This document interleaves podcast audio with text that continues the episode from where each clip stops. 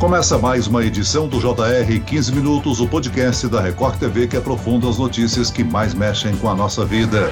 Os Estados Unidos começaram a aplicação de quase um milhão de doses da vacina contra a Covid-19 em crianças de 5 a 12 anos. Com isso, o país norte-americano se junta à lista de vacinação infantil contra o coronavírus, composta por Cuba, Chile, China, El Salvador e os Emirados Árabes Unidos. Aqui no Brasil, a vacina é aplicada em adolescentes adolescentes com até 16 anos de idade. Mas muitos já estão se questionando quando e se poderemos aplicar as vacinas aqui aprovadas em crianças. Para tirar as dúvidas sobre a segurança dessas vacinas, nós conversamos com a diretora da Sociedade Brasileira de Imunização, a médica pediatra Flávia Bravo. Bem-vinda, doutora. Olá a todos, é um prazer estar aqui. Vamos conversar sobre essa questão que está mobilizando tanto. E quem nos acompanha nessa entrevista é a repórter da Record TV no Rio de Janeiro, Priscila Olá, Priscila. Houve antecipação de vacina dos adolescentes aí no Rio de Janeiro, certo? Oi, Celso, tudo bem? Exatamente. A prefeitura reduziu para 21 dias o intervalo entre as duas doses de vacina Pfizer para adolescentes de 16 ou mais. É a segunda redução de intervalo na campanha de vacinação contra a Covid-19 anunciada na capital fluminense nesta semana. A expectativa é que o Rio irá atingir a marca de 75% de vacinados no próximo fim de semana. Agora, doutora, inicialmente o intervalo entre a primeira e a segunda dose das vacinas da Pfizer e da AstraZeneca era de três meses. Agora, a maioria das capitais está reduzindo esse intervalo para 21 dias. A imunidade do vacinado muda de alguma forma se ele tomou a segunda dose nesse espaço de três meses ou de 21 dias? O que, que a gente tem que entender inicialmente? As decisões de campanha de saúde pública, né, que foi esse caso, às vezes precisam adotar certas estratégias com vista à cobertura vacinal e de acordo com disponibilidade de doses a cada momento. Especificamente a vacina da Pfizer, ela foi estudada e aprovada já logo no início com esse intervalo mínimo de 21 dias. Então ela já comprovou, com base naqueles dados que ela apresentou para aprovação, é a eficácia ou a imunogenicidade nesse intervalo menor. Ocorre que quando a gente começou a, campanha de vacinação e nos primeiros meses, todo mundo vai se lembrar que era um quantitativo muito aquém do desejável. Então foi tomada uma decisão de alargamento de intervalo, que não foi do além, né? Foi com base, inclusive, em decisões estratégicas de outros países e que demonstraram uma excelente efetividade, porque nós precisávamos vacinar muita gente rapidamente. Alargando esse intervalo, eu consigo usar aquelas doses que eu tinha disponível naquele momento para mais pessoas. Hoje a gente já vive uma outra situação, com cobertura vacinal razoável e crescente nas outras faixas etárias, com uma disponibilidade maior de doses, virando o nosso olhar para essas outras populações que não foram vacinadas no início, e eu tenho dose suficiente para acelerar a vacinação desses grupos. Então eu posso adotar o intervalo menor. Então é uma decisão de saúde pública muito importante para que a gente atinja as nossas metas de cobertura, inclusive nos mais jovens, mais rapidamente. Doutor, os Estados Unidos passaram a vacinar crianças menores de 12 anos. Não são os primeiros, mas são o país mais relevante até então a adotar essa campanha. Os dados indicam que é seguro aplicar vacinas contra o coronavírus em crianças. Existe algum efeito colateral preocupante reportado? As vacinas, para elas serem aprovadas em outros grupos, elas têm que apresentar resultado de estudo. Então, se a vacina, no caso específico aqui da vacina Pfizer, que foi a única que foi aprovada, inclusive aqui no Brasil, para uso nessa faixa etária de 5 anos a 16 anos, né? Em menores de 17. É porque ela demonstrou eficácia ou imunogenicidade e segurança, não é uma extensão que não seja baseada na ciência. E neste momento, aí eu volto a dizer o que eu falei anteriormente, que eu já tenho os, os outros grupos, as outras faixas etárias vacinados e eu posso me preocupar e vacinar e proteger essa população que proporcionalmente é menos atingida do que os mais velhos, tem uma tendência menor de apresentar casos graves, é, respiratória aguda grave, porém eles são atingidos sim. Então é uma medida de saúde pública que está buscando o controle da pandemia, ampliando a população vacinada para que a gente reduza a circulação do vírus e também consiga controlar a partir da redução da transmissão. A gente aqui no Brasil não pode menosprezar os números. A proporção em crianças é menor? É menor, mas são milhares de casos que aconteceram. As crianças, em comparação com outros grupos, morrem menos, adoecem com menos gravidade? Isso é verdade. Mas hoje eu tenho vacina suficiente para estender, para proteger esse grupo, estender a vacinação e também contribuir com a redução da transmissão. Doutora Flávia, a Pfizer e a Anvisa já fizeram uma primeira reunião onde a Pfizer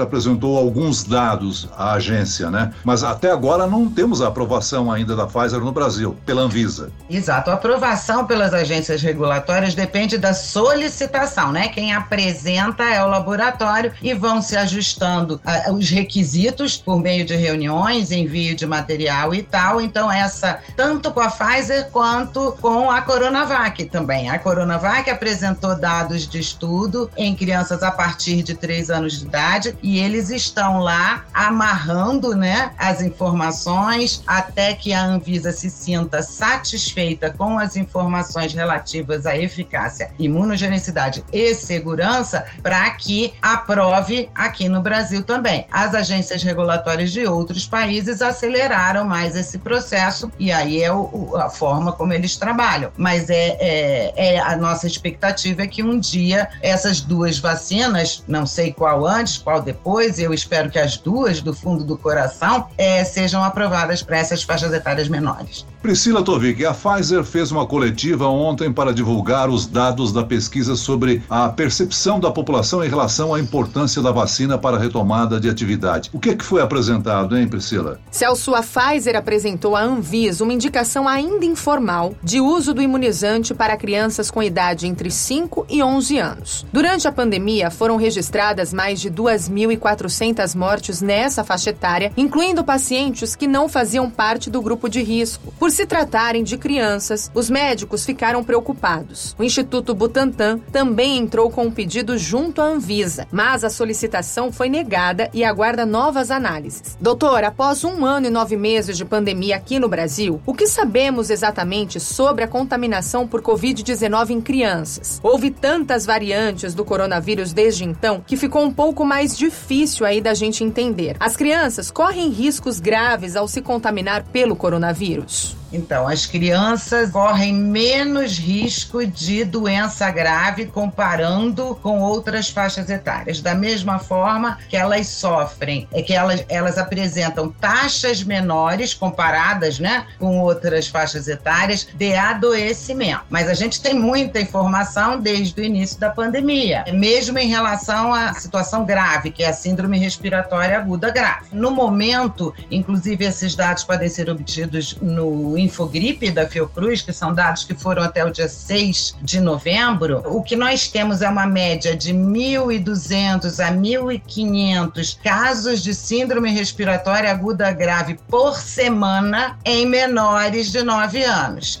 E a taxa de letalidade, que significa quantos desses que adoecem morrem pela doença. Então, essa taxa nas crianças é muito inferior que nos idosos, que nos pacientes com alguma uma comorbidade, mas é estável e existe. Existe uma taxa de letalidade. É menor? É menor. É maior mesmo entre as crianças? É naquelas crianças que têm comorbidade? É maior também. Mas são números que, se a gente for pensar, esquece o número total. É um número bastante importante se a gente está convivendo com 1.200 a 1.500 casos de síndrome respiratória aguda grave, ou seja, crianças internadas por semana menores de 9 anos anos, não dá para desconsiderar e não dá para, nesse momento, a gente abrir mão de pensar na proteção delas, além do fator transmissão, né, que elas sempre têm na comunidade. Agora, doutora Flávia, um estudo publicado na revista científica The Lancet, em junho, indicou que a vacina Coronavac é segura e gera até 96% de anticorpos em menores de 3 a 17 anos. Existem problemas com o estudo, como o fato dele ter sido feito com apenas 550 voluntários, um número baixo, né? Ainda assim, são números animadores. Aqui no Brasil, apenas a Pfizer é aplicada a menores de idade. Por que, doutora, a AstraZeneca, a Coronavac, ainda não foram liberadas para esse grupo? Isso não, de certa forma, aceleraria a nossa campanha nacional de imunização? Aceleraria muito e eu espero que as informações que faltam, que a Anvisa solicita para poder aprovar sejam entregues e eu confio que serão entregues pela, pelo Butantan assim que eles tiverem esses dados. Em relação ao número, não é muito diferente né, do que está sendo feito com outras vacinas, inclusive mesmo com a vacina da Pfizer. Eu não trabalho na Anvisa, então eu imagino que não é só essa questão do número de crianças estudadas, porque é muito semelhante, né? Quando a gente estende um estudo, você começa com um número menor e vai ampliando esse número, e quando a vacina é aprovada, você tem uma massa de informação muito maior pela aplicação na comunidade. E eu espero que as informações outras que faltem para que a Anvisa se sinta satisfeita, que o Butantan consiga entregar. Em relação à imunogenicidade, né, da vacina Coronavac, já era esperado, na verdade, quem entende de vacinas imagina que nessa faixa etária escolar, a partir de três anos de idade, né, pré-escolar, escolar, eles tendem a ter uma resposta imune robusta, principalmente com esse tipo de vacina que é inativada aí do Butantan. Então já havia uma expectativa, da mesma forma com a vacina da Pfizer, né, que se discute que se, né, até metade da dose é suficiente para que as crianças apresentem a mesma resposta em termos de nível de anticorpo que os mais velhos. Então já era uma situação esperada, o que é ótimo. Eu consigo vacinar mais pessoas com dose menor, né? Porque eu posso fazer mais vacinas com uma resposta em termos de nível de anticorpo semelhante com doses maiores em mais velhos. Doutora, recentemente um caso chamou a atenção nacional. Diretores da Anvisa receberam ameaças de morte, intimidando esses profissionais para a não liberação do uso da vacina em crianças. Essa forma de intimidação pode, de alguma forma, atrapalhar a aprovação do imunizante em menores? E, além disso, a campanha de imunização como um todo? É, eu sou uma pessoa bastante otimista e eu acho que eu conheço, eu trabalho com imunização há tantos anos, como pensa o brasileiro. E o brasileiro é um povo que aceita a vacinação. Existem trabalhos publicados e, e, e artigos publicados aí na imprensa cientificamente, né, e internacionalmente, mostrando que a aceitação de vacina no Brasil é muito superior em comparação com outros países. Então, o brasileiro confia em vacina, ele gosta de vacina. Nós sempre tivemos boas coberturas vacinais vacinais. A queda que a gente vem observando é fruto de muitos fatores e eu acho que pode atrapalhar? Pode, mas o brasileiro comum, a maior parte dos brasileiros, confia em vacinas e vai aderir. O que eu ouço é o outro lado. Eu ouço os pais ansiosos para vacinar, os pediatras ansiosos por informação e segurança para poder prescrever a vacina Covid, é, a que for aprovada para essa faixa etária pediátrica. Doutora Flávia, nós estamos aí próximos a atingir 75% da população brasileira vacinada com pelo menos a primeira dose, 60% com esquema vacinal completo. Esses dados são positivos, né? Aliados a uma possível aplicação de doses em crianças. Nós podemos dizer, doutora, que estamos próximos de voltar à vida normal? É, a gente tem que observar a epidemiologia, mas é extremamente otimista a visão que a gente tem daqui para frente, né? A gente teve problemas no início, uma lentidão por falta de vacina mesmo, mas uma aceitação da população muito grande. Estamos conseguindo ampliar mais lentamente agora, mas as taxas de vacinação. Em breve nós teremos níveis de cobertura vacinal invejáveis se comparados com muito, muitos países. E a depender é, do, do, que a gente vai observar em termos de epidemiologia, a gente pode pensar em respirar a partir do final do ano do ano que vem com mais segurança. É claro que enquanto nós tivermos a Covid como um problema em outro país, sempre há possibilidade de surgimento de variantes que possam interferir nesses nossos resultados, variantes que sejam mais agressivas, que escapem é, é, das vacinas atualmente disponíveis. Por isso é que vacinação é uma questão é, da comunidade, não é uma questão individual. De certa forma, a gente está com as pessoas mais recentemente vacinadas, e essa é uma das explicações que a gente tem para a Delta não ter se criado tanto aqui no Brasil. Mas eu acho que a gente tem uma boa expectativa para respirar num futuro não muito distante. Muito bem, nós chegamos ao fim desta edição do 15 Minutos. Eu quero agradecer a participação da médica pediatra e diretora da Sociedade Brasileira de Imunização, doutora Flávia Bravo. Obrigado, doutora. Eu que agradeço, foi um prazer. E agradeço a presença da repórter da Record TV, Priscila Tovic. Prazer é todo meu, Celso. Obrigada mais uma vez pelo convite e até a próxima. Esse podcast contou com a produção de Homero Augusto e dos estagiários David Bezerra e Larissa Silva. Sonoplastia de Pedro Angeli. Coordenação de conteúdo, Camila Moraes. Direção de conteúdo Tiago Contreira. Vice-presidente de jornalismo Antônio Guerreiro. E eu, Celso Freitas, te aguardo no próximo episódio. Até lá.